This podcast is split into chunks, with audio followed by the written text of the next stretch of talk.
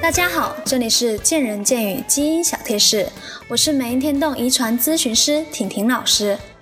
不少健身爱好者都会遇到这样的问题，他们能够在短时间内完成一整套高强度的训练内容，但是却坚持不了多久，时间一长，很容易进入疲劳期。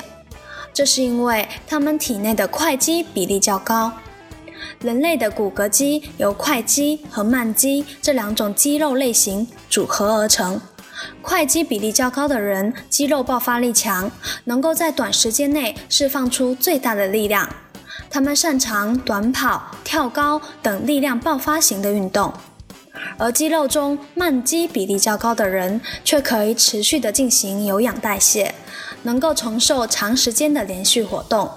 这些人适合长跑、游泳等一些耐力型的运动项目。对比以上两种情况，你是哪种类型的运动达人呢？如果大家想知道更多的基因科普知识，可以百度搜索“美音天动”，在我们的网站上浏览更多的信息。